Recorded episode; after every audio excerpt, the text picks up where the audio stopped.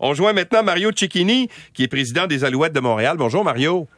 Bonjour, messieurs. Alors, vous allez euh, rendre euh, hommage euh, à Guy Lafleur ce soir, n'est-ce pas?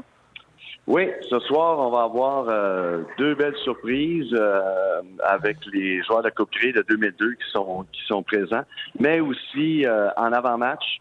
on va dévoiler en fait, on va présenter un, un, vidéo hommage à Guy Lafleur et ensuite dévoiler une bannière qui va être derrière le banc, qui va nous accompagner tout au long de la saison avec son fils Martin. Oui. Et d'ailleurs, je le précise, la, raison pourquoi on le fait au deuxième match, c'est parce que Martin représentait euh, son père ah oui. euh, dans un événement le 23 juin lors de notre premier match. Alors, c'est pour ça que ça se passe ce soir. Donc, Guy Lafleur, ça, c'est avant le match, l'édition 2002 des Alouettes qui va, qui va être présentée également. Il, il va y avoir des euh, célébrations avant le match, puis également, les gens vont pouvoir rencontrer les joueurs à la demi, je pense.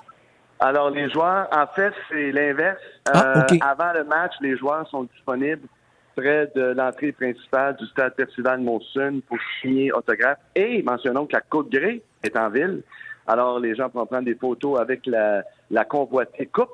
Et euh, les joueurs vont être présentés donc à la foule euh, à la mi-temps, euh, un par un, pour le moment une entrevue avec Ben le moment une entrevue avec, avec Ben Cahoun et un joueur euh, francophone sur le terrain. évidemment, comme Anthony et Noel Thorpe travaillent ce soir mhm. pour le match, on va les présenter à, à la fin de la demi pour qu'ils viennent, pour qu'ils aient la chance de saluer les, les fans. Mario, euh, qu'est-ce que ça, ça, a comme résonance chez les, chez les joueurs, euh, la renommée de Guy Lafleur? Parce que euh, il y a beaucoup de joueurs qui viennent de l'extérieur, là, qui ont peut-être pas été sensibilisés à l'importance de Guy Lafleur pour Montréal. je vous dirais que la plupart le connaissent très bien parce que les, les joueurs étaient arrivés au camp D'abord, il y en a plusieurs qui le connaissent comme sportif. Euh, les Québécois le connaissent tous, évidemment, et les Canadiens aussi.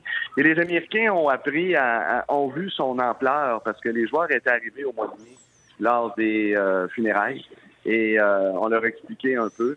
Alors non, ils sont assez au fait de l'importance, en fait, de la grandeur de l'homme. Ce soir, oui, il va y avoir une vidéo où on va voir des séquences de hockey. Mais moi, ce qui m'a le plus touché, puis ça a tellement été parlé, mais c'est évidemment l'homme qui est devenu euh, Guy Lafleur après le hockey avec sa générosité et son, son implication avec la communauté. C'est surtout pour ça, je pense qu'on le reconnaît ce soir. C'est un homme qui dépasse le sport. Oui, exact. Mario, moi, j'ai eu la chance d'aller avec Guy Lafleur euh, en Afghanistan en 2009. Il faisait partie de, de ce qu'on appelait Team Canada pour aller encourager les troupes. Et on était sur la base de Kandahar où il y avait énormément de soldats américains. Et c'était incroyable à quel point des jeunes soldats le connaissaient. Le connaissaient. Des, Évidemment, des, des, gens qui n'ont pas grandi à Montréal, on s'entend, c'est des, des, Américains qui venaient d'à peu près partout aux États-Unis, puis ils venaient demander des autographes à Guy Lafleur. Moi, ça, ça m'a jeté à terre à quel point la renommée de ce gars-là était grande. Mais Guy Lafleur, c'est euh, Flower, hein? donc il est connu au Canada, anglais aussi.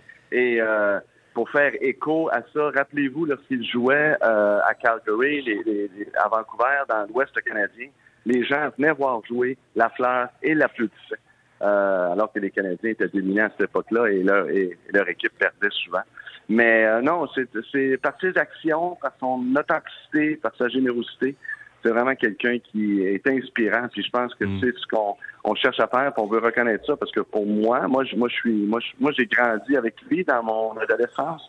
Euh, et comme vous, j'ai eu l'occasion de le, de, de, le rencontrer à quelques reprises. Euh, c'est un mot, c'est impressionnant par sa simplicité. Euh, alors, Guy Laplace, c'est tout ça. Mario, il faut absolument parler du match de ce soir contre les Elks d'Edmonton. Les Alouettes qui, depuis le début de la campagne, une seule victoire en quatre parties. C'est le début ce soir du nouveau coach, Danny Machocha. Comment ça s'est passé cette semaine?